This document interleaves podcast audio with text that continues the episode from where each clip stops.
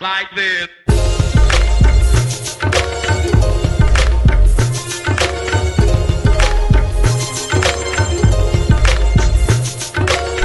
Bienvenido. Somos Hugo Viciana y Arancha Ságenes. Y esto es Philosophy Pods.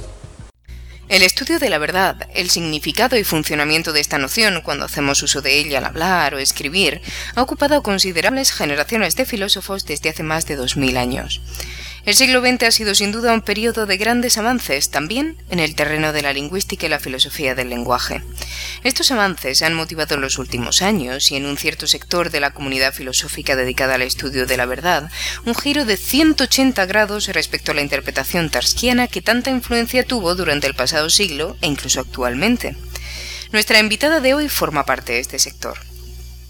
Es un auténtico placer para nosotros poder contar hoy en Philosophy Pods con María José Frapolli, catedrática de Lógica y Filosofía de la Ciencia del Departamento de Filosofía 1 de la Universidad de Granada, quien, con motivo de la reciente publicación de su libro The Nature of Truth, nos hablará acerca de su posición e ideas alrededor de la noción de verdad. María José Frapoli, bienvenida a Philosophy Pods. Muchísimas gracias, es un placer teneros ahí. Decir de lo que es que no es y de lo que no es que es es falso decir de lo que es que es y de lo que no es que no es, es verdadero. Aristóteles escribía estas palabras hace ya más de 2000 años. Desde entonces se han propuesto muchas teorías acerca de qué es la verdad. ¿Podría decirse que ha habido muchas verdades sobre qué es la verdad? Sí, yo diría que ha habido muchas eh, verdades parciales acerca de lo que es el significado de la verdad. Quiero decir, la mayoría de las teorías de la verdad que conocemos, para empezar la de Aristóteles, pero eh, otras muchas, ahora mencionaré algunas que se me vienen a la mente, eh, dan alguna eh, interpretación correcta de algunos aspectos del significado de la noción de verdad en general. Entonces, el, el dictum aristotélico es trivialmente verdadero, es analítico, y junto con él, mucho de lo que dice Frege, mucho de lo que dice Tarski, mucho de lo que dice Ramsey, Carnap, Strawson, Davison, Susan Hack, Paul Horich, Dorothy Grover. La mayoría de la gente que ha trabajado sobre el tema de la verdad ha tenido éxito a la hora de explicar algunos aspectos de cómo funciona la noción.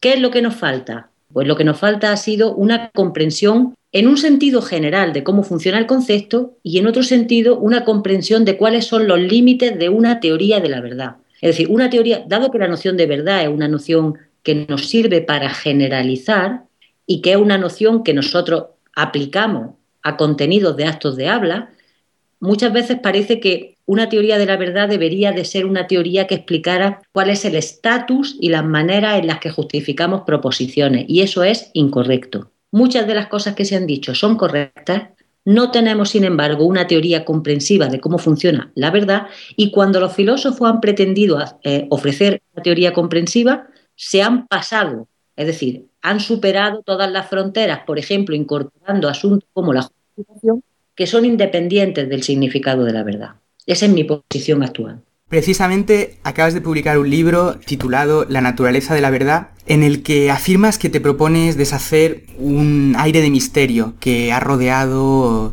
tradicionalmente en la filosofía a, la noción de verdad e incluso denuncias que han existido una serie de leyendas urbanas que se han difundido en la filosofía académica acerca de esta noción. Un poco, en fin, de lo de incluir la expresión leyenda urbana también un poco para desdramatizar. Cuando la gente habla de la noción de verdad, suele utilizar un tono excesivamente eh, como elaborado, en fin, eh, excesivamente engolado. Parece que estamos hablando de un concepto completamente diferente de todos los demás, algo con una profundidad inusitada o que no encontramos en otros aspectos de la filosofía o de la ciencia. Eso es falso simplemente. ¿no? Entonces, de ahí que yo quiera un poco desdramatizar. ¿Cuáles son las ideas que son, eh, digamos, el aire de misterio? El aire de misterio es que llevamos 2.500 años de filosofía occidental, si empezamos a pensar desde los griegos, y se ha instalado entre los filósofos la idea de que no hay forma de eh, dar una caracterización clara de cuál es el significado de la verdad. Eso simplemente es falso. El aire de misterio es ese. Parece que es una noción tan compleja, tan extraña, tan peculiar, que no somos capaces, después de 2.500 años, de explicar cómo funciona. ¿Qué, ¿Qué, tipo de leyenda urbana? ¿A qué tipo de leyenda urbana me, refiero? Bueno, eso aparece en todos los libros que podáis mirar acerca del, del significado de la verdad, libros contemporáneos, que siempre se dice o bien que la verdad es una noción primitiva, es decir, que no es, que no es posible definirla, o bien que la verdad es única en su género, es decir, que es una noción peculiar dentro de nuestro conjunto de nociones, o bien que es una noción contradictoria, o bien que es una noción paradójica, o bien que es una noción oscura.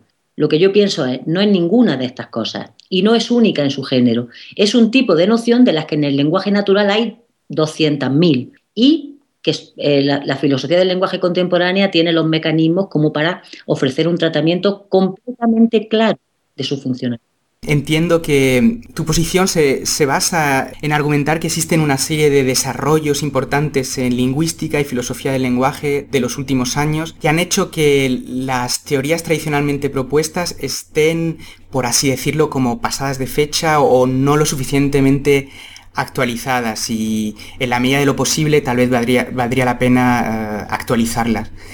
Lo más brevemente posible, ¿puedes eh, ponernos un poco al tanto de a qué desarrollos te refieres? Sí, con mucho gusto. Eh, en realidad lo de pasado de fecha es literal, porque resulta que los términos en los que hoy día, o sea, en el 2012, se habla de la noción de verdad, son bueno, en un determinado tipo de contexto, ¿no? de filosofía de la lógica, son exactamente los términos en los que Tarski planteó el problema de la verdad en el año 33 del siglo pasado. Y parece como que no se ha escrito nada desde Tarski. Entonces, se siguen planteando cuáles son las cuestiones que a mí me parece que Tarski incluyó y que no deberíamos de seguir manteniendo. Pues, por ejemplo, la idea de que los portadores de verdad son las oraciones o que la universalidad del lenguaje natural es la culpable de que la noción de verdad sea inconsistente. Es decir, ¿puedes explicar esto un poco más? Sí, sí, con mucho gusto. Es decir, lo que, lo que en filosofía del lenguaje hacemos es, o en filosofía de la lógica igual, es intentar explicar el significado de un concepto, en este caso, el concepto de verdad.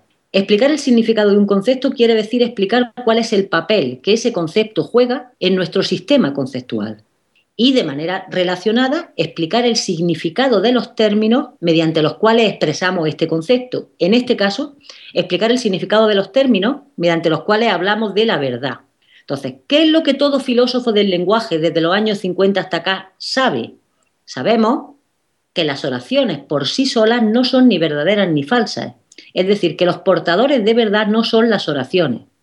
Los portadores de verdad son lo que decimos mediante oraciones declarativas en actos de habla asertivos que han tenido éxito. Por tanto, las oraciones son solamente verdaderas o falsas de manera derivada. Esto en la filosofía del lenguaje contemporánea es que no tiene ninguna duda. Es decir, los ítems, digamos, lingüísticos, oraciones o expresiones, no son portadores ni de propiedades lógicas ni de algunas propiedades semánticas, como por ejemplo la verdad o la falsedad. Y esto no es una cuestión debatida contemporáneamente. Entonces, a veces los problemas derivados que Tarski y todo el mundo después de él han visto ligados al problema de la verdad o a la noción de verdad, tienen que ver con la idea de que colocamos a las oraciones como si fueran las oraciones los ítems de los cuales predicamos la verdad falsedad. Eso es falso. Digo, segunda cosa, hoy día entendemos eh, en la filosofía del lenguaje y la lingüística que en el lenguaje natural hay expresiones que funcionan como variables, es decir, expresiones que funcionan de una forma eh, en la que adquieren el contenido contextualmente. Un ejemplo obvio son el caso de los pronombres. Bueno, pues además de los pronombres tenemos eh, variables en todas, en todas las categorías lingüísticas, incluidas las oraciones. Las ascripciones de verdad, o sea, esto es falso, esto es verdadero, las ascripciones de verdad y falsedad, son prooraciones, es decir, son variables. Para los que nos escuchan, la pregunta sería, ¿qué es una prooración? Para que se entienda fácilmente, por ejemplo, todo el mundo sabe lo que es un pronombre. Lo que voy a decir a continuación no es una definición exacta, pero lo que entendemos por un pronombre es algo así como una variable de la categoría de los nombres, es decir, es, es un término singular que, de acuerdo con el contexto, nos puede permitir referirnos a cualquier objeto. O sea, un, un nombre propio, Juan, Hugo, Arancha, en teoría está ligado a un portador y se refiere a ese portador. Pero si yo digo tú o él o ella, esas expresiones tienen el estatus sintáctico de términos singulares, pero no están ligados a portadores de manera universal o eterna, solamente eh, se ligan a portadores de manera contextual. Bueno, digo, ¿por qué digo esto de los pronombres? Porque todo el mundo sabe cómo funcionan. Entonces, para entender lo que es una prooración, simplemente hay que saber que pro, lo que sea, que solemos llamar proformas, es decir, variables como los pronombres, las hay en todas las categorías lingüísticas. Hay proadjetivos, proadverbios y también prooraciones. ¿Qué es una prooración? Una prooración es una oración que no tiene un contenido fuera de contexto. Es decir, si yo digo lo que ella dijo es verdadero, tú no puedes saber qué es lo que yo te estoy diciendo a menos que sepas qué es lo que ella dijo.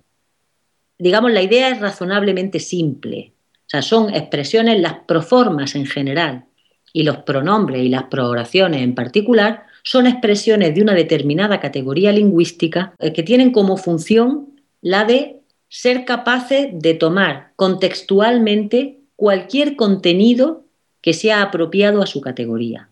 ¿Qué es lo que significa esto? Significa que lo que yo digo en el libro, porque yo soy pro-oracionalista en cuanto a mi teoría de la verdad, lo que, digo, lo que defiendo en el libro es que expresiones del tipo lo que ella dijo o esto es verdad, etcétera, son pro-oraciones. Entonces, ahora mismo, en lingüística, en filosofía del lenguaje, hay tratamientos muy sofisticados que nos explican cómo funcionan estas proformas, estas variables, estas prooraciones. Eh, otra, idea, otra idea fácil es el principio del contexto. El principio del contexto que hoy día nadie pone en duda en la filosofía del lenguaje contemporánea y que además viene de Frege, del año 1884. El principio del contexto lo que nos dice es que solo en el contexto de una oración las palabras tienen significado. Por tanto, no tiene ningún sentido preguntarse por qué significa verdadero, o qué significa verdad. Lo que, hay que, intentar entender es qué queremos hacer cuando utilizamos una ascripción de verdad completa, como por ejemplo lo que Arancha dice es verdadero. Eh, todo lo que dice Hugo es verdad. Estas son ascripciones de verdad. Entonces, solamente empezando por ahí, empezando por entender la función de la ascripción de verdad completa, podremos entender cuál es el significado de la noción. Y luego otra cosa, la distinción entre conceptos de primer orden y conceptos de orden superior. Eh, los conceptos de orden superior, por ejemplo, la verdad es un concepto de orden superior, quiere decir, es un tipo de concepto cuyos argumentos son proposiciones completas. También funcionan de una manera peculiar y todas estas cosas son, eh, como si dijéramos, son imprescindibles para entender el funcionamiento de la noción de verdad, que para, para entender cómo funciona la noción de verdad, que es una noción entre otras, eh, entre otras del mismo tipo, necesitamos una cierta sofisticación técnica, una cierta sofisticación técnica que es moneda corriente entre los filósofos del lenguaje y los lingüistas contemporáneos. Leyendo tu libro sobresale que consideras que se ha prestado demasiada atención a una serie de paradojas sobre las que ciertamente han corrido ríos de tinta paradojas que pueden surgir de, por ejemplo, que yo diga ahora los entrevistadores de Philosophy Pods mienten o tal vez más precisamente esta frase es falsa refiriéndome a la frase que profiero ahora mismo. Tu posición en el libro, si la entiendo bien, es que al utilizar el lenguaje de esta manera, dando lugar a paradojas, estaríamos saliéndonos de lo que sería el, uso corriente del, lenguaje y cometiendo una serie de lo, que llamas eh, errores categoriales. ¿Podrías explicarnos esto un poco más? Sí, con mucho gusto. Lo que quiero decir es que esto, esto que voy a decir ahora no, no forma parte de lo que he dicho en el libro, pero la idea es, en el lenguaje natural no hay paradojas. Es decir, en nuestra vida diaria no hay paradojas. Las paradojas aparecen en los libros de filosofía. O sea, la paradoja del mentiroso no es algo con la que la gente se encuentre nunca, porque todos entendemos qué significa la noción de verdad. Lo que yo quiero subrayar no es que nos salgamos o no nos salgamos de la manera en que se utilizan las palabras. Lo que quiero decir es que, eh, digamos, le hemos prestado atención a un fenómeno que simplemente es irrelevante. y voy a explicar lo que significa error categorial. Un error categorial se produce cuando alguien predica una propiedad de algo que no forma parte de su extensión. Por ejemplo, si yo me pongo a discutir contigo, si mi hijo es o no un número primo, estoy cometiendo un error categorial, porque un niño no es ni deja de ser un número primo. Si yo me pongo a debatir contigo si lo que estoy pensando ahora es verde o rojo, estoy cometiendo un error categorial, porque los conceptos de color no se predican de pensamiento. Los pensamientos no son el tipo de cosas que tengan colores. Estoy cometiendo un error categorial. Eso es un error categorial. Lo que quiero decir es que la verdad se predica o se aplica a aquello que decimos mediante una oración declarativa en un acto de habla asertivo que haya tenido éxito. de oraciones más que de manera derivada.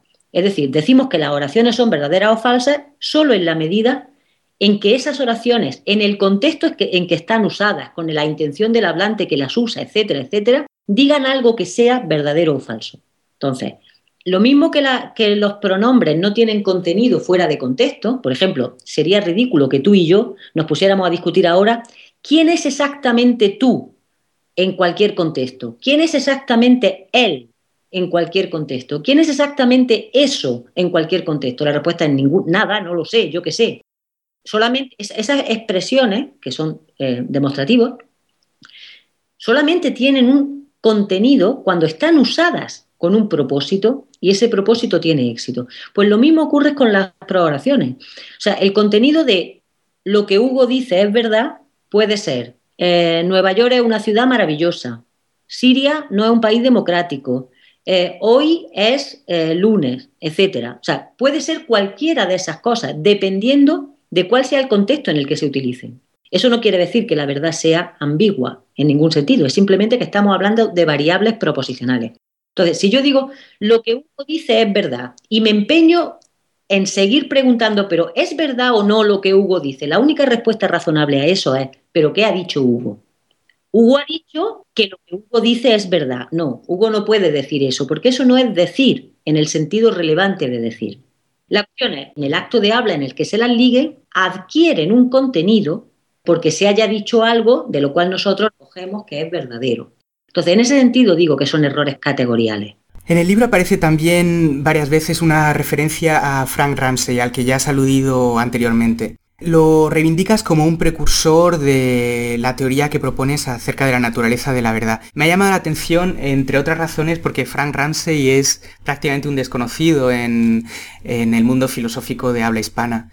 ¿Podrías ah, hablarnos un poco más de cuál es la importancia de Frank Ramsey en este contexto? Pues sí, por supuesto. Eh, de todas maneras, Frank Ramsey no es, un no, es, no es solo un desconocido en el mundo de habla hispana, es un desconocido, punto. Eh, en, el, en el mundo de habla inglesa tampoco. Ahora parece que hay una especie de resurgimiento de la figura de Ramsey. Hay algunas razones. O sea, Ramsey murió muy joven, como todo el mundo sabe, murió un poquito antes de cumplir los 27 años. Todos los trabajos que escribió son obras maestras. Eh, era un filósofo de Cambridge y, allí, pues, en aquella época, el primer tercio del siglo XX, había otros muchos filósofos con mucha proyección, entre otros Wittgenstein, con lo cual él no pudo cuidarse de sus hijos filosóficos, es decir, de su propia obra, y entonces quedó como un poco apartada del camino de la historia. ¿no? Todo el siglo XX, o por lo menos la primera mitad del siglo XX, estuvo eh, dominado por la figura de, de, Wittgenstein con razón, y Ramsey no tuvo, no tuvo opciones, no tuvo nadie que lo, eh, digamos, que lo defendiera, dado que él no se podía defender a sí mismo. ¿no? Pero, eh, en fin, Ramsey es un filósofo de primerísima magnitud, un pragmatista que tuvo mucha influencia en Wittgenstein, con una filosofía curiosa porque es todo lo contrario de Wittgenstein, en el sentido de que Ramsey parece que eh, se lee con mucha facilidad, eh, es muy agradable de leer, parece que no está diciendo nada importante y sin embargo eh, era una persona de un genio impresionante. De hecho, alguna vez he dicho que las únicas cosas que la gente cree saber de Ramsey son falsas.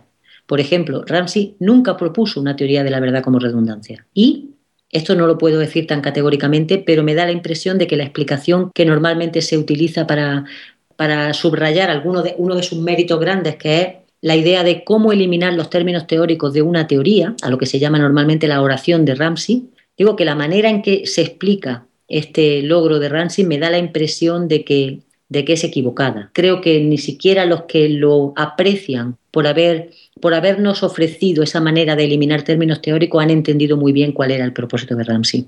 ¿Cuál es el interés de Ramsey para la teoría que yo propongo? Bueno, él entendió por primera, bueno, por primera vez, no, por primera vez en el siglo XX, las ascripciones de verdad como prooraciones. Y de hecho, él fue el primero que yo sepa en lengua inglesa que habló de prosentences en este contexto. Por tanto, sí que me siento heredera del pensamiento de Ramsey en este sentido. Y lo que he intentado ha sido completar las intuiciones de Ramsey con la filosofía del lenguaje que hay entre Ramsey y yo, que es mucha. ¿Promete haber dicho la verdad, toda la verdad y nada más que la verdad acerca de la verdad? Toda la verdad no, porque no he tenido tiempo. Pero desde luego nada más que la verdad y lo que yo creo que es la verdad de las cosas que me has preguntado, por supuesto. Pues muy bien, muchas gracias. Muchas gracias a vosotros. Hasta aquí Philosophy Pods.